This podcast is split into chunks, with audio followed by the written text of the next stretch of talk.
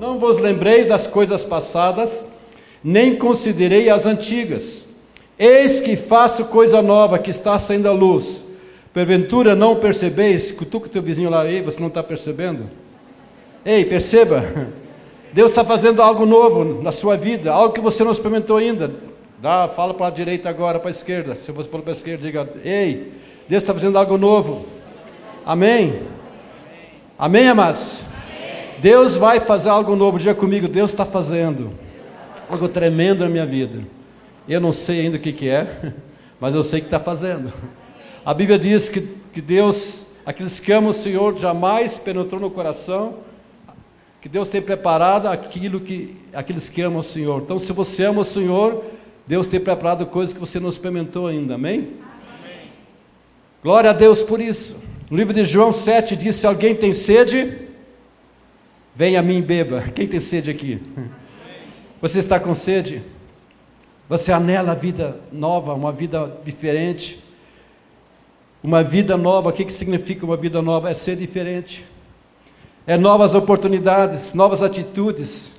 Experimentar coisas novas em Deus. Quantos querem experimentar coisas novas em Deus? Amém. Amém. Nova família, novos começos. Deus quer fazer isso nesses dias. Novos começos da tua vida. As coisas antigas ficam para trás, tudo se faz novo. Então, se você está com sede, se você anela isso, o convite de Jesus diz: Venha a mim, vá a Jesus. Interessante, lá em João capítulo 4, Jesus certa vez passou do lado de uma mulher que estava tirando água no poço. Ele pediu água para a mulher. E a mulher disse: Como sendo tu judeu, pedes para mim água? Porque os samaritanos, era uma mulher samaritana, não se dava com os judeus. E algo interessante ali em Lucas, lá em João 4, abre João 4, por favor. João capítulo 4, versículo 10.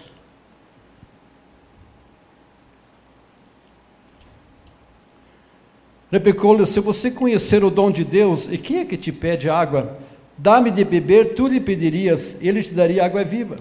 Respondeu ela: Senhor, tu não tens o que tirar. O poço é fundo, onde pois tens a água viva? Versículo 13. Afirmou-lhe Jesus: Quem beber dessa água tornará a ter sede. Aquele, porém, que beber da água que eu lhe der, nunca mais terá sede. Pelo contrário, a água que eu lhe der será nele uma fonte a jorrar para a vida eterna. Quem beber dessa água voltará a ter sede. Quem sabe você está com sede hoje à noite, que você tem bebido novamente dessa água e você tornou a ter sede. Mas a água que você beber do Senhor, diz aquele beber da minha água, que eu der, nunca mais terá sede. Pelo contrário, será nele uma fonte a jorrar para a vida eterna. Sabe, amados, muitas vezes a nossa vida, nós temos uma fonte, às vezes nós começamos bem, mas não terminamos bem. Nós começamos animados em Deus. Quem está animado em Deus? Mas é muito fácil, às vezes, a gente não terminar. Porque o nosso poço pode entulhar. Lá no livro de Gênesis, capítulo 26, 18, não precisa abrir lá. Nós vemos que Isaac começou a reabrir os poços, a qual Abraão, seu pai, tinha aberto, porque o inimigo, os, filisteus, tinha entulhado, colocado lixo lá dentro. E é muito fácil em nossa vida entrar lixo nessa vida e de repente esse poço não flui mais, a água não flui mais, porque entra alguns entulhos. Os, os filisteus são peritos em colocar entulho em nossa vida. Mas o que Isaac começou a fazer? Ele começou a tirar os entulhos, cavar novamente, porque precisava de água. Eu creio que nesses dias o Espírito Santo está cavando, cavando no seu coração, na sua vida, tirando os entulhos, para que o rio de Deus flua na sua vida, a água possa chorar. Quem crê em mim, como diz as Escrituras, do seu interior foram o quê? Rios de águas vivas. Jesus disse: Eu vim para que vocês tenham vida e tenham abundância. Jesus quer dar vida e abundância, Ele tem vida e abundância. Amém, amados? Amém. Eu acho que às vezes o filisteu, quem sabe, colocou um entulho lá. Mas eu creio que nessa noite o Senhor está aqui para tirar esse entulho da tua vida. Amém, amados? Amém? Amém? Mas eu quero dizer para você que é um tempo de nova vida. A nossa sede está sendo saciada, porque esse poço está sendo aberto. O Espírito Santo está em você, ele habita dentro de você. Você é a habitação do Espírito Santo. E a gente vai aprendendo a viver diferente, uma nova vida vem. A gente coloca Jesus em primeiro lugar na nossa vida. E essas coisas vão destravando nossa vida, nosso poço começa a ficar limpo em nossa vida. Amém, amados? Agora, nós precisamos descobrir, eu quero falar sobre cinco chaves hoje à noite. Que nós precisamos descobrir essas chaves para que a nossa vida seja, esse entulho seja tirado, para que possa fluir águas na nossa vida. Quantos querem isso? E eu creio que é um tempo que Deus quer fluir água, água, água, água, fluindo em você. Mas nós precisamos aprender essas cinco chaves.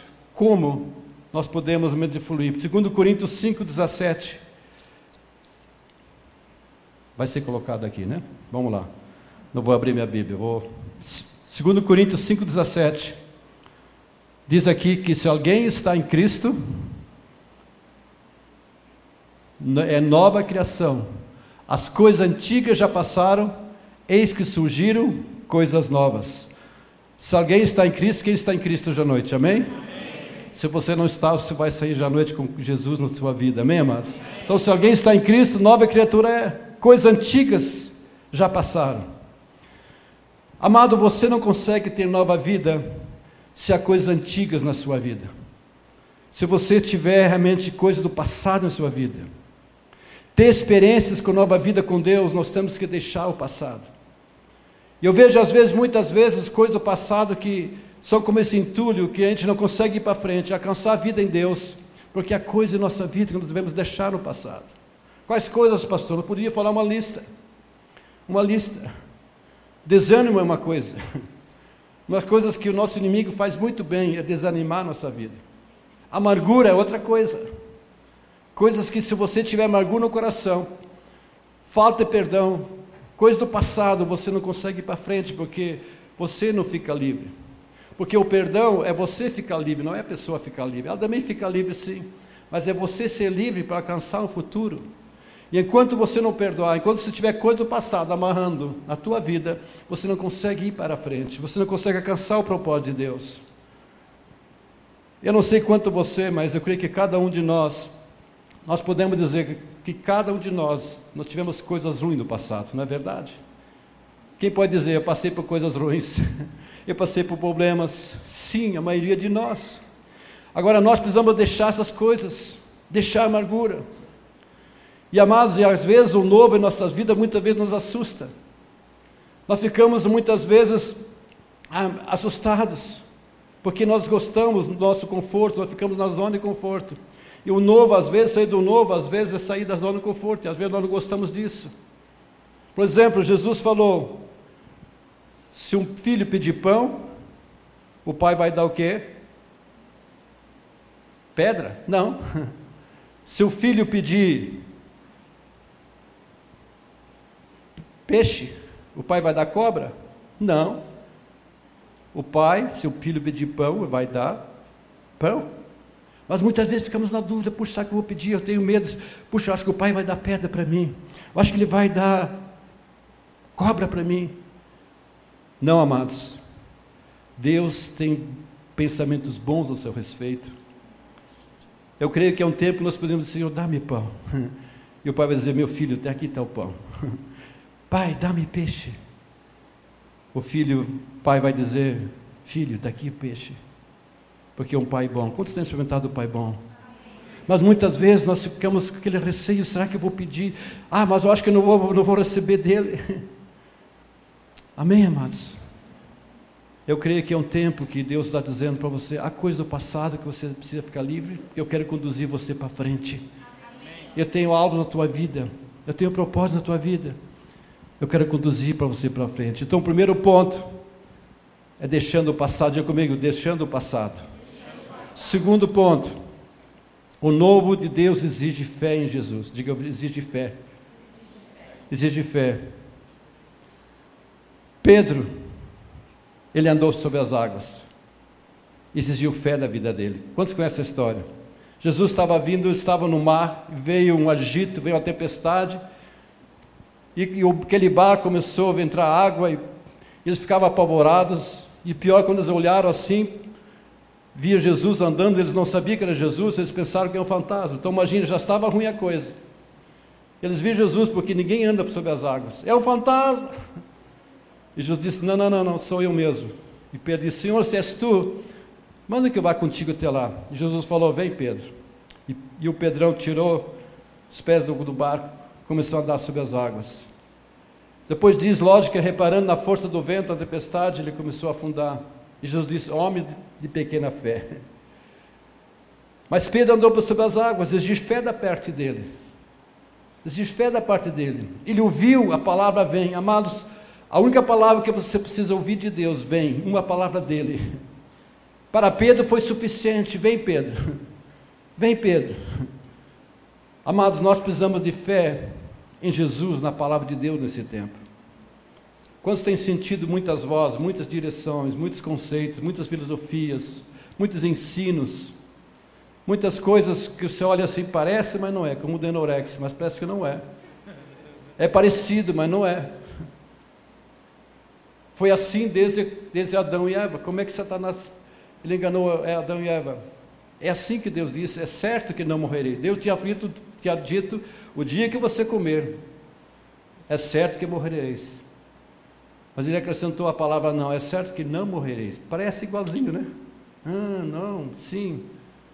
Distorce um pouquinho. E o que vemos hoje, amados, a fé vem como? Vem pela palavra, vem pela pregação e a pregação pela palavra de Cristo. Agora mesmo que está ouvindo a palavra, a minha pregação, fé está sendo gerada em você. Fé está sendo gerada em você. E é tão importante essa fé porque ela, ela, ela discerne entre as muitas vozes.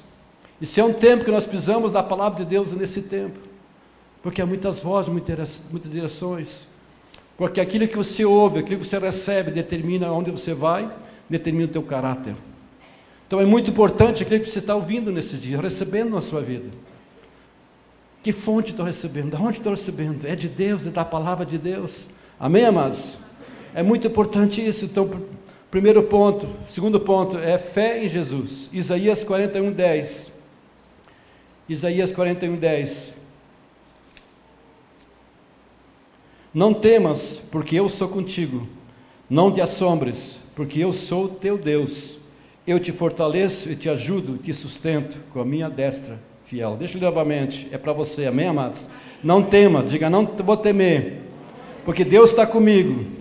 Não vou me assombrar, porque Ele é o meu Deus. Ele me fortalece, Ele me ajuda, Ele me sustenta com sua destra fiel. Ele é meu Deus, Ele está comigo, Ele me ajuda. Amém, amados? Outra chave que vai trazer vida para você. O novo de Deus na sua vida, ele exige confiança. Diga confiança. confiança. Você confia em Deus? Hum. A gente, todos nós dizemos, ah, eu confio. É a mesma coisa se você perguntar para cada pessoa lá fora, você crê em Deus? Lógico que eu creio em Deus. Agora você vai perguntar, mas explique, como que você crê? Ah, mas eu creio, eu creio. Não tem nada a ver com a palavra de Deus. Eles creem em alguma coisa. Mas a pergunta é para você, você confia? Você confia no Senhor mesmo? No Salmo 37, 5 diz, entrega teu caminho ao Senhor, confia nele, e o mais ele o fará. Eu gosto muito de Abraão, que Abraão é, é uma figura, é um homem que realmente confiou em Deus. Tremendo. Tem muitos outros exemplos de eu citar, mas Abraão é um desses exemplos. Deus chegou para Abraão, Abraão, sai da tua terra, da tua parentela, e vai para uma terra que eu vou te mostrar. O que, que ele fez? Ele, a Bíblia não fala nada que ele, ele ficou em dúvida, ele perguntou, ah, mas não sei o que, não sei o que. Ele simplesmente pegou e saiu. Agora imagine, ele chegou em casa, Sara, é o seguinte, Deus falou para nós ir embora. Para onde? Não sei, mas vamos embora. Precisava muito fé da mulher também, não é verdade? a deixar todas as coisas, deixar sua casa. Imagina. Mas eles foram. Eles foram. Abraão saiu de onde estava sem saber onde ia. Ele confiou no Senhor. Amado, se é algo que nós nesses dias precisamos confiar. O Senhor está comigo, Ele está me guiando. A Sua palavra é real, é verdadeira. Ela está guiando a minha vida, ela está me sustentando. Amém? Agora, você confia verdadeiramente que você crê que Deus tem o melhor para você? Sabe que você confia realmente, dizendo: Eu sei que Deus tem o melhor para mim. Eu sei que Ele está me guiando para um propósito. Eu não estou percebendo como Abraão, que Deus não deu os detalhes para onde ia. Deus apenas disse: sai, vai que eu vou estar contigo, eu vou te guiar, vou te sustentar. Eu vou estar contigo, Abraão. Interessante, Moisés foi a mesma coisa. Moisés estava conduzindo o povo de Israel para fora do Egito. E ele chegou um certo momento, Senhor, não me faças ir para frente para conquistar a terra. Se tu não for comigo, eu não vou sair desse lugar.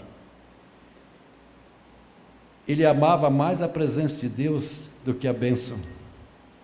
Quantos podem entender? Porque do ir para frente era a bênção, a terra prometida. Quantos amam mais a presença do Senhor, mais a Jesus do que, que Ele pode dar? Tem pessoas que procuram a Deus e não tem nada errado aquilo que Deus pode dar.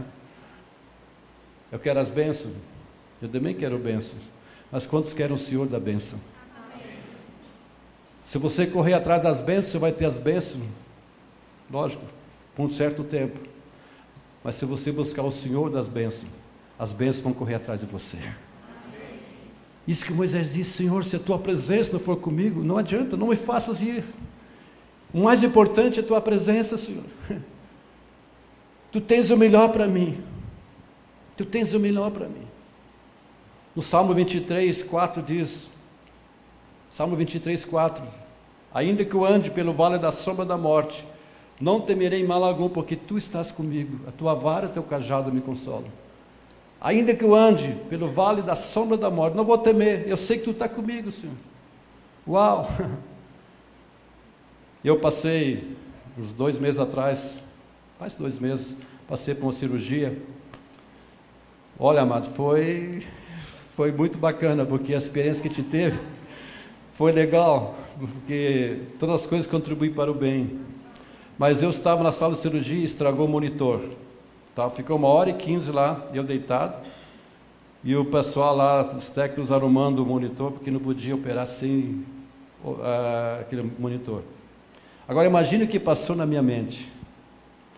Primeiro começou uma, né, comecei a pensar, puxa vida, um pastor meu, um amigo meu, fez a cirurgia, fez anestesia e não, e não voltou devido à anestesia, não voltou da anestesia. Oh Deus, eu não quero, eu quero viver. Eu comecei a citar o Salmo 23, eu comecei a citar o versículo, Senhor, Tu está comigo, Tu estás. Você tem que crer, mas Ele está comigo nessas horas. Ainda que eu ande pelo vale da sombra da morte, diga comigo, ainda que eu ande pelo vale da sombra da morte, eu não vou temer, porque o Senhor está comigo. Ele me ajuda, Ele está comigo, Ele está presente. Amém, amados? Você crê isso? Você confia no Senhor, que Ele está guiando você? Amém? Então, o novo de Deus, para você ter essa nova vida, primeira coisa, o que, que você precisa? Tratar com o passado. Segunda coisa, confiar, ter fé em Jesus. Isso. E terceira coisa, confiar verdadeiramente em Jesus. Outra coisa que você precisa, Determinação, diga determinação. Determinação. determinação. Se você não estiver determinado, você não vai experimentar a vida de Deus. Você tem que estar determinado. Noé, quando foi construir a arca, Deus falou para ele: Noé, faça uma arca, porque o mundo está cheio de pecado. Eu vou salvar você e a tua família. Faz a arca. E Noé começou a fazer a arca.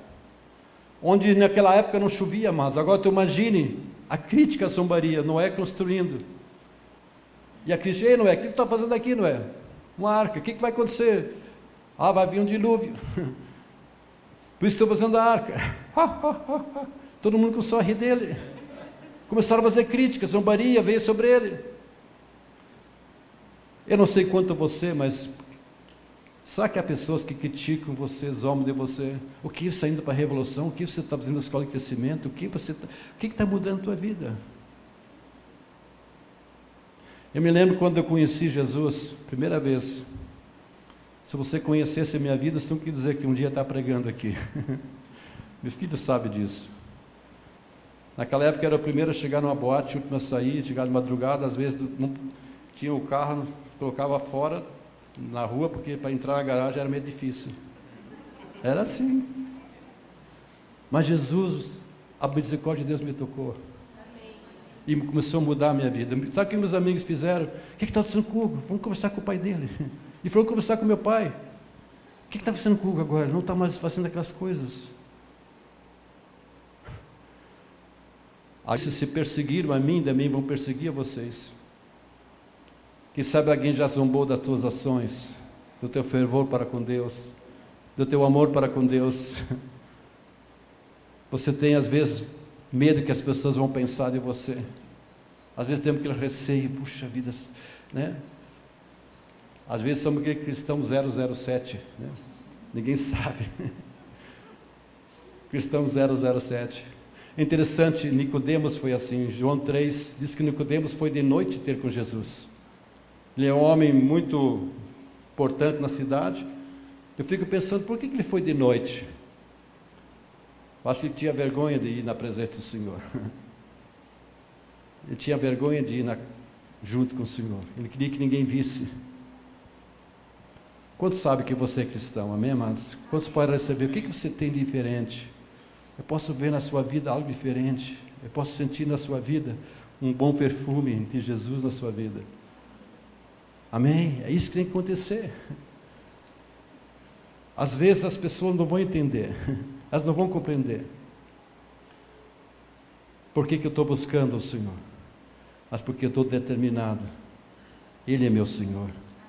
Ele é meu Salvador. Ele é o único que eu adoro. Amém, amados? Outra coisa que você precisa para trazer o novo. O novo exige coragem, diga coragem. Vamos citar os pontos para você não esquecer. O primeiro é.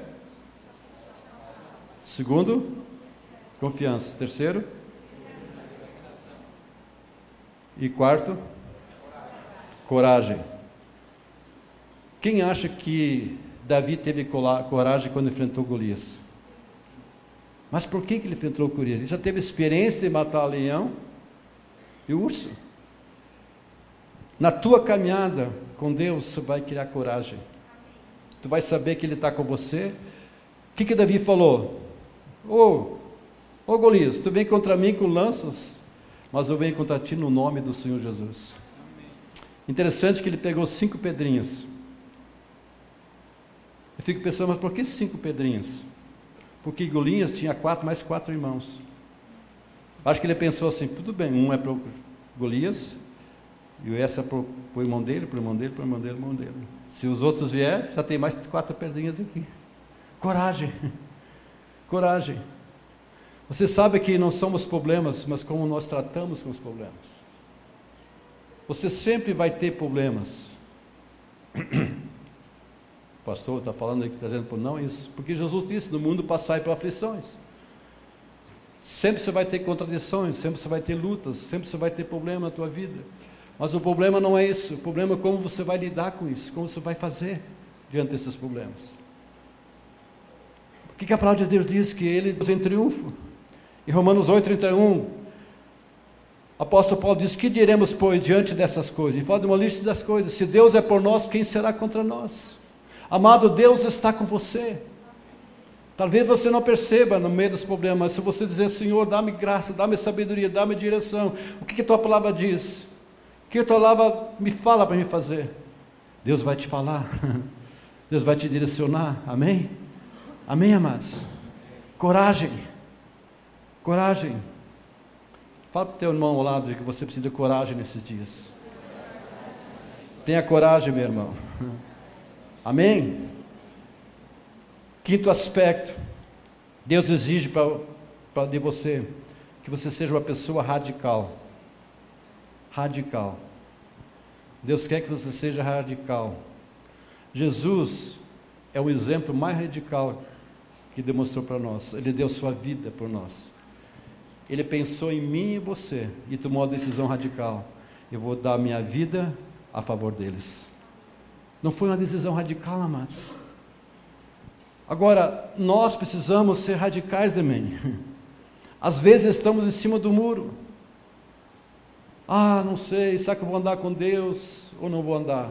Será que eu vou servir a Deus ou não vou servir? Será que eu vou realmente ter compromisso ou não vou? Será que eu vou amar ou não vou, vou amar? Será que eu vou perdoar ou não vou perdoar? Precisamos ser radicais.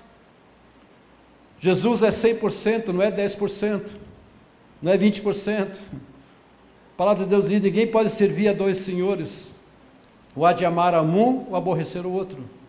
Eu não posso, eu tenho que decidir quem que vou servir. Amém, amados? Hoje de manhã contei uma história de um sapo. Não sei se já, já contei para vocês isso, mas tinha um sapo. O sapo dava. Ele olhava para cima e via as pombas voar.